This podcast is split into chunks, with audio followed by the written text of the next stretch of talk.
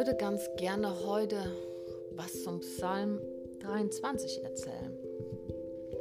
Den lese ich jetzt erstmal einfach vor, aus der Hoffnung für alle.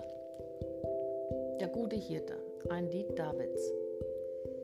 Der Herr ist mein Hirte, mir wird nichts fehlen. Er weidet mich auf saftigen Wiesen und führt mich zu frischen Quellen. Er gibt mir neue Kraft. Er leitet mich auf sicheren Wegen, weil er der gute Hirte ist. Und geht es auch durch dunkle Täler, fürchte ich mich nicht. Denn du, Herr, bist bei mir. Du beschützt mich mit deinem Hirtenstab. Du lädst mich ein und deckst mir, deckst mir den Tisch vor den Augen meiner Feinde. Du begrüßt mich wie ein Hausherr, sein Gast und gibst mir mehr als genug. Deine Güte und Liebe werden mich begleiten mein Leben lang. In deinem Haus darf ich für immer bleiben. Ich habe es ein bisschen im Hals, sorry. Kommt manchmal so. Dieses, so dieser gute Hirte. Also ich habe das früher, als ich noch nicht so christlich war, Jesus noch nicht so gefunden hatte, hatte ich wohl schon eine Beziehung zu Gott. Und auch der Heilige Geist war in mir.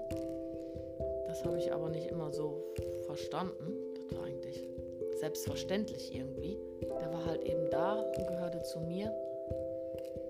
Ja, das war halt mein Gott, der in mir war. Ich habe auch immer mit Gott geredet.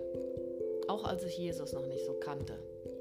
Außer vom Hören sagen, was man schon mal, wenn man denn mal in einer Kirche war, dann gehört hat. Ne? Also konnte ich immer nichts mit anfangen. Ja, aber später habe ich dann Jesus gefunden, ihm mein Leben gegeben und konnte aber mit diesem Psalm 23, den man ja sehr gut kennt, eigentlich so in christlichen ähm, Bereichen, konnte ich nichts mit anfangen. Hat mir nichts gegeben. So. Ne, es gibt einfach Zeiten, dann liest man was und denkt, ja, hast du gelesen. Und dann gab es aber eine Zeit, wo ich mit irgendwas gekämpft habe. Ich weiß heute gar nicht mehr, was das war. Das war so um 4 oder 2005. Und dann stieß Jesus mich aber permanent auf diesen Psalm. Den hatte ich dann mal gelesen.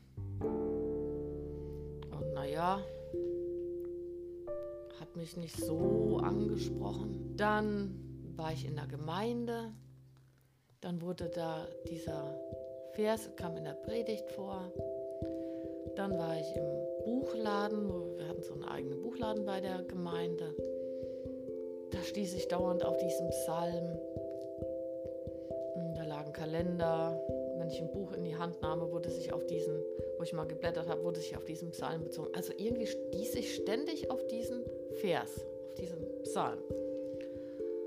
Und dann sprach ich mit einer äh, Schwester im Herrn und die bezog sich auf diesen Psalm.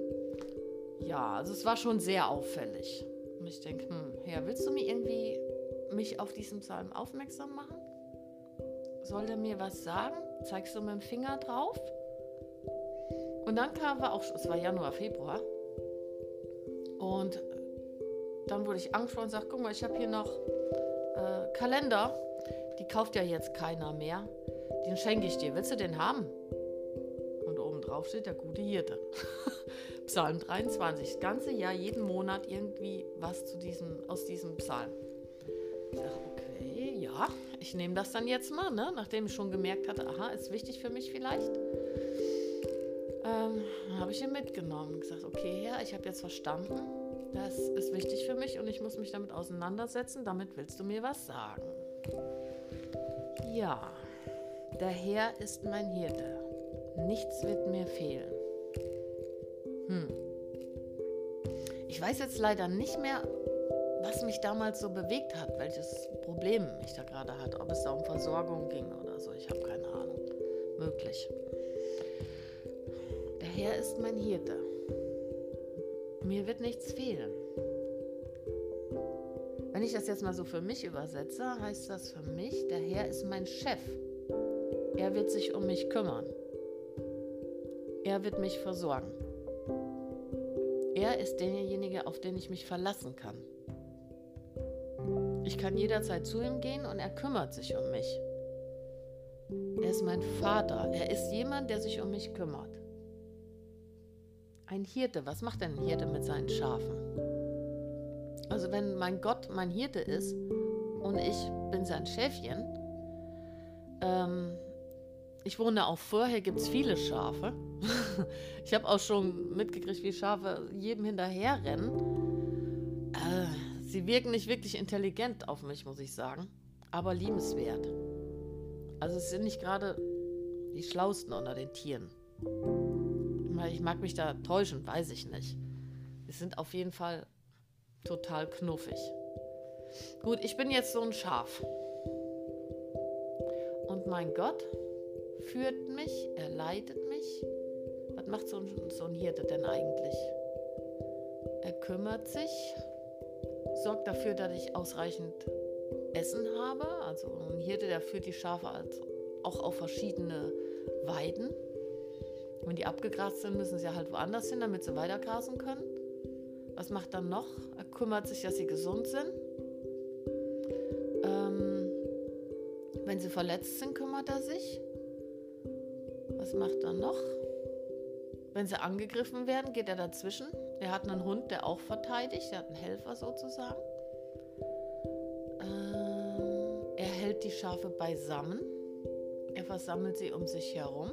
Er ist sozusagen in ihrer Mitte oder in unmittelbarer Nähe. Er ist nicht meilenweit weg. Ja, das ist mein Gott für mich. Das ist eine ganze Masse, finde ich. Nichts wird mir fehlen. Das heißt, ich brauche mir nicht mal Gedanken machen. Ich kann einfach grasen. Und wenn da Leute Angriffe, in welcher Art auch immer, wenn da Kinder Steine schmeißen, dann wird er dazwischen gehen. Wenn in Anführungszeichen ein Wolf kommt, ist natürlich auch für nicht so die, der Fall, aber wenn da was kommt, was mich reißen will als Tier, wo ich eine echte Lebensgefahr erfahre, wird er mich verteidigen. Er wird dafür sorgen, dass mir nichts passiert. Nichts wird mir fehlen, gar nichts. Es gibt nichts, was mir fehlen könnte. Das ist schon mächtig, oder? Finde ich sehr, sehr interessant weil man sich ja doch immer in vielerlei Bereichen irgendwie ähm, unsicher fühlt. Also es gibt einem Sicherheit. Es gibt mir absolute Sicherheit. Nichts wird mir fehlen. Gar nichts. Das heißt, ich kann mich jederzeit an meinen Hirten wenden, an meinen Herrn wenden. Der Herr ist mein Hirte. Er ist derjenige, der für mich verantwortlich ist. Er ist derjenige, dem ich wichtig bin. Ich bin zwar eins von vielen Schafen, aber er geht jedem einzelnen Schaf nach. Ich bin ihm wichtig. Er weidet mich auf saftigen Wiesen und führt mich zu frischen Quellen. Er weidet mich auf saftigen Wiesen, also auf nicht irgendeinem dürren Land, wo irgendwie abgestandenes, trockenes Gras steht, sondern er führt mich dahin, wo frisches Wasser ist und wo grünes Gras ist.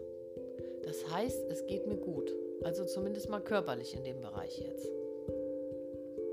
Also ich kann mir schon vorstellen, es gibt schon Durststrecken und es gibt schon trockenes Gras.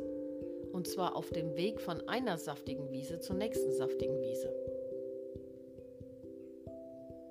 Ich muss ja nur irgendwie dahin. Weiß, er wird dafür sorgen, dass ich auf einer saftigen Wiese lande und dass es genügend frisches Wasser gibt und keine abgestandene Lache. Also brauche ich mir da eigentlich keine Gedanken machen. Also ich weiß wohl, ich werde nicht von einer saftigen Wiese zur nächsten saftigen Wiese gebeamt. ne, immer voll Full House, immer rein. Nee, nee, nee. Aber das ist ja auch nicht schlimm. Ja, dann habe ich halt Durststrecken, dann habe ich halt Zeiten, wo es, wo ich mich bewegen muss, wo ich laufen muss und wo ich eine Passage habe, wo es nicht so saftig ist. Ist aber, sage ich mal, egal, weil ich weiß, dass mein Hirte mich sich kümmert, dass mir nichts fehlen wird. Er wird schon dafür sorgen, dass ich früher oder später auf einer saftigen Wiese stehe und frisches Wasser trinken kann. So, und weil ich das weiß, habe ich auch die Kraft und das Durchhaltevermögen, das zu, durchzustehen. Dann laufe ich eben jetzt mal durch eine nicht so gute Zeit. Er führt mich ans frische Wasser und er führt mich auf saftige Wiesen. Darauf verlasse ich mich, weil er mein Herr und mein Hirte ist.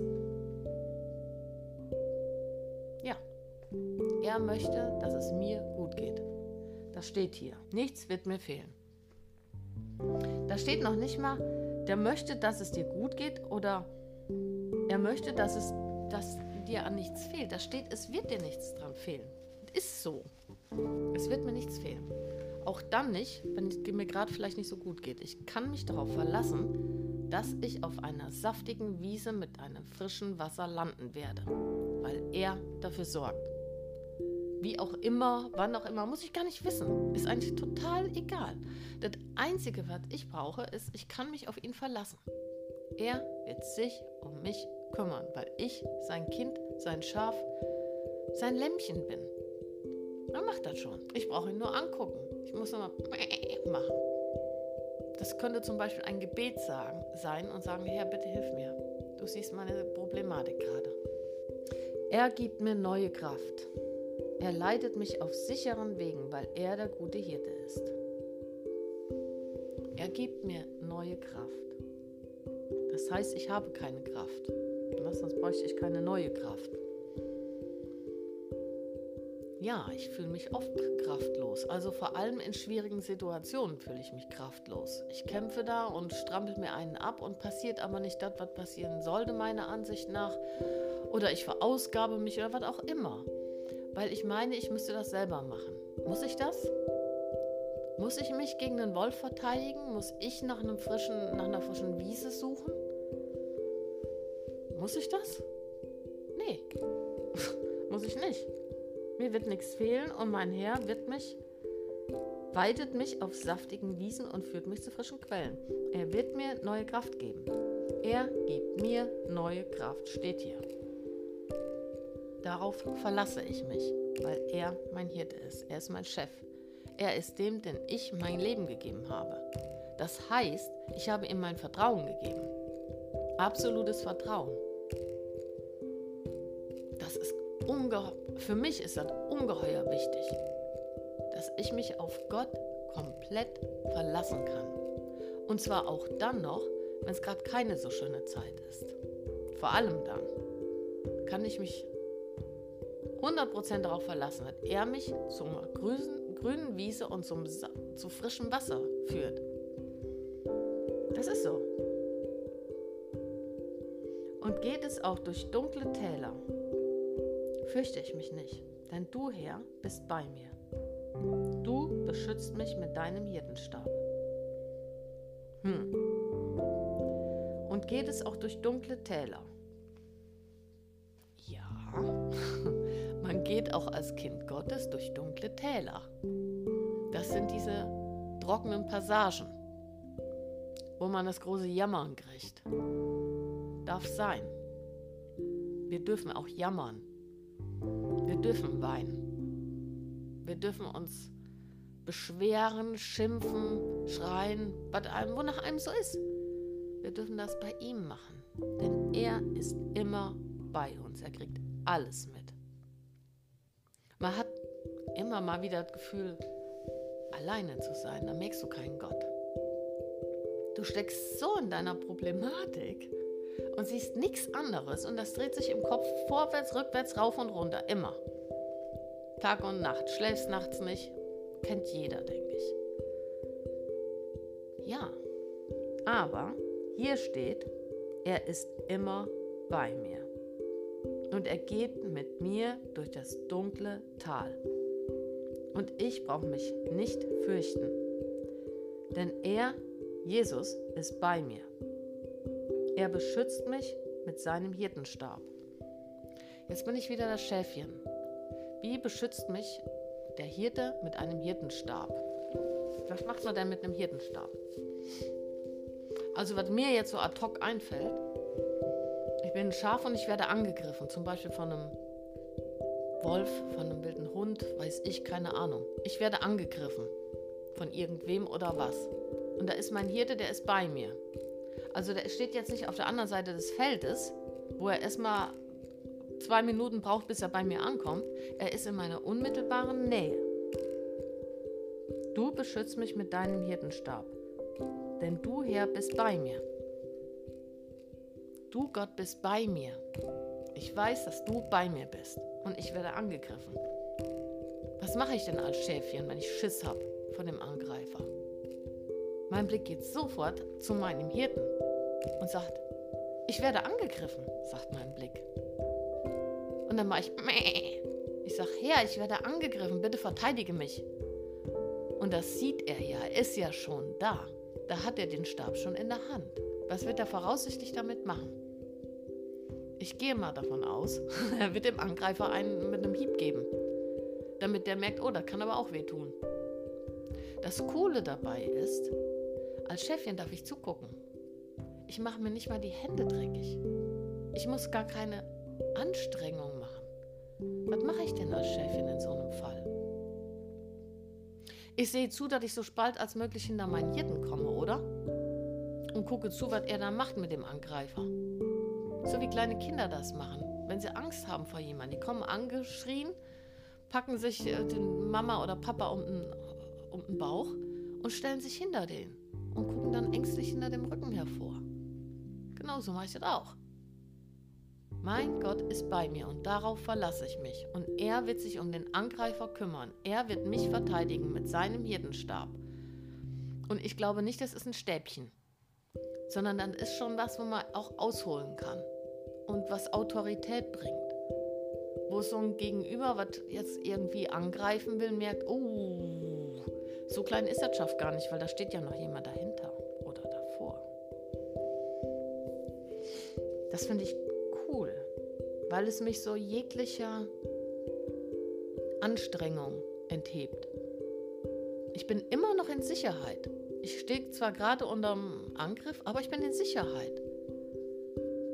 Gutes Gefühl. Vorausgesetzt natürlich, ich verlasse mich darauf, dass ich in Sicherheit bin. Ich verlasse mich auf meinen Chef da, auf meinen Hirten, auf meinen Fürsorger, auf meinen Beschützer. Auf den verlasse ich mich. Ich fange nicht an, mich da wild gegen diesen Angreifer zu stemmen. Ist ja idiotisch, oder? Ist ja auch blöd, wenn ich weiß, dass ein viel größerer, viel stärkerer hinter mir steht, der mal eben mit seinem Schlag dafür sorgen kann, dass ich meine Ruhe habe. Geht auch durch dunkle Täler.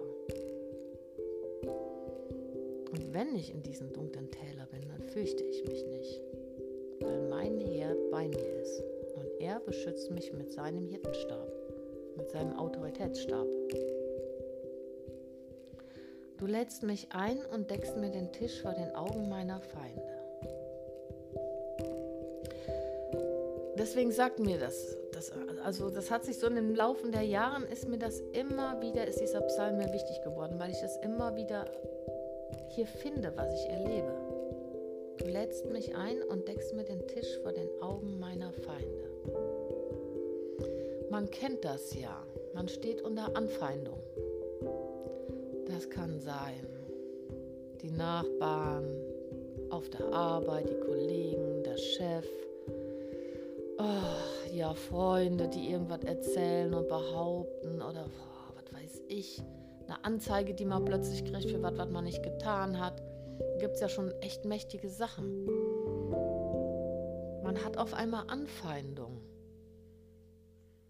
Das ist nicht, das fühlt sich nicht gut an. Aber Gott lädt mich ein und deckt mir den Tisch vor den Augen meiner Feinde. Er tut den Feinden aber weh, glaube ich. Die sind ja ziemlich missgünstig und wollen mir gerade was. Und mein Gott, was macht der? der deckt mir den Tisch und sagt, komm Liebe, setz dich mal hier hin und dann isst du mal in aller Ruhe. Weißt du, mitten in dieser katastrophalen Situation sagt er mir, behalt mal alle Nerven, guck mal, hier ist alles bereit. Ich mach dir das jetzt hier mal schön. gucken alle zu, die stehen daneben und feinden mich an. Und dann kommt mein Gott und sagt, guck mal, hier setze dich jetzt mal hin. Ich decke dir den Tisch schön. Hier kriegst du alles, was du brauchst. Leckereien, gutes Essen. Na, kümmer du dich jetzt mal in aller Ruhe um dein Essen und ich kümmere mich um deine Feinde.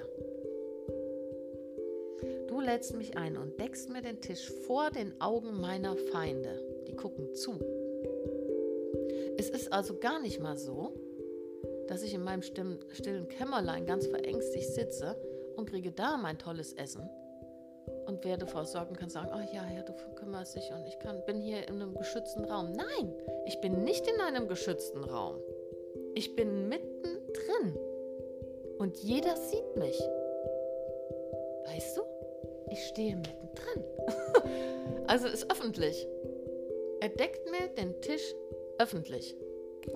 Und alle sehen zu. Und dann sind dann diese keifenden Kojoten oder Wölfe oder was auch immer da steht und mich ankoffert und anfeindet und mit dem Finger auf mich zeigt. Und er wäscht mich rein. Ich stehe da in aller Ruhe, setze mich an den Tisch und fange an zu essen. das ist ein cooles Bild, oder? Und sowas habe ich auch schon so erlebt. Eigentlich genau erlebe ich das jetzt gerade auch wieder. Also ich werde angefeindet und ich gehe zu meinem Gott und alle sehen das. Ich mache, es ist kein Geheimnis. Und Gott setzt sich ein. Auf eine ganz bestimmte Art und Weise macht er sich für mich stark. Ohne dass ich irgendwas dafür tun müsste. Ich muss da gar nichts tun. Ich sage, ich werde angegriffen, kümmere dich bitte um mich. Ich bete. Das, sieh dir die Situation an, guck, was hier passiert. Kümmer du dich her, du hast ganz andere Mittel als ich. Ich bin viel zu klein und bin viel zu kurz in meinen Möglichkeiten. Es ist mir auch viel zu anstrengend. Du bist mein Herr, du bist mein Gott, danke dir dafür. Du wirst mich verteidigen, du wirst die Dinge richtig in Ordnung bringen. Du wirst die Dinge richten. Und ich kann mich zurücklehnen und kann zugucken, wie du das tust. Währenddessen kann ich hier in Ruhe essen und trinken und es mir gut gehen lassen. Das ist ein gewaltiges Bild, oder? Wie viel Sicherheit strahlt das aus? Ich brauche mich nur zurücklehnen. wow. Und das habe ich schon häufig erlebt. Und wozu führt das? Also ich habe schon oft erlebt, wenn so Anfeindungen passieren und alle zugucken und sich alle die Zähne fletschen und den Maul zerreißen und so ihre Meinung kundtun, dass dann an irgendeiner Stelle eine Korrektur erfolgt. Und ich auf einmal quasi der Präzedenzfall bin zum Beispiel, wo dann Dinge gesagt werden, okay, Leute, das ist aber eigentlich so, so genau richtig. Und eigentlich möchte ich, dass ihr das auch macht dass so ein Chef sowas sagt zum Beispiel. Habe ich früher schon häufiger mal erlebt oder ja, oder in der Gemeinde oder wo auch immer. Also es hat häufiger schon mal so, immer wenn es so Anfeindungen gibt. Weißt du, ich brauche mich nicht in eine Opferrolle fallen lassen, weil ich kann mich an meinen Tisch setzen. Ich kann es mir gut gehen lassen. Ich kann mich, kann ganz beruhigt sein.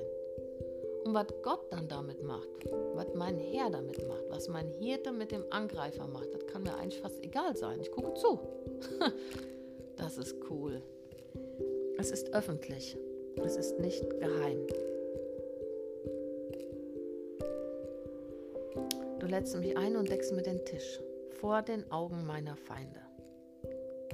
Du begrüßt mich wie ein Hausherr seinen Gast und gibst mir mehr als genug. Hui. Hausherr seinen Gast mit Wertschätzung, mit Achtung, mit Höflichkeit. Wie tut ein Hausherr seinen Gast begrüßen? Er geht auf ihn zu, er herzt ihn, er gibt ihm die Hand, umarmt ihn vielleicht. Schön, dass du da bist. Komm, ich habe dir schon was hingestellt. Der begrüßt mich wie ein Hausherr seinen Gast und gibst mir mehr als genug. Ein Gast, der mir willkommen ist und wo ich weiß, der hat vielleicht auch eine Not. Dem möchte ich helfen. Der hat in irgendeiner Form Hunger, möglich sogar. Und ich will, dass es dem gut geht. Was mache ich da?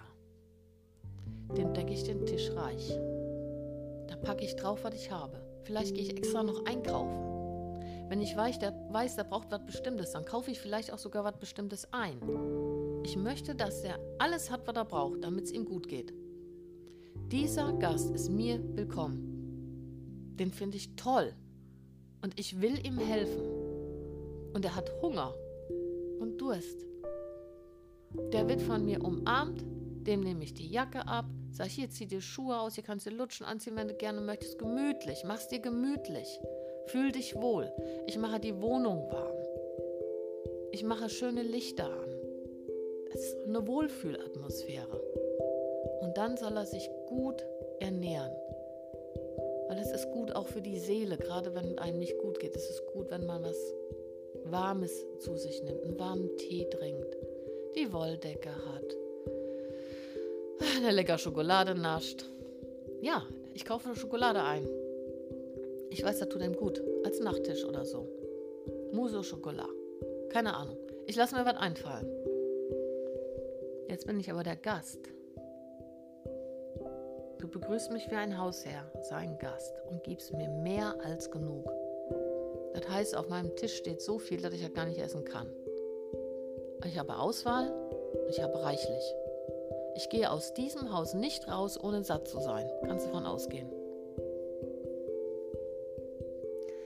Deine Güte und Liebe werden mich begleiten mein Leben lang.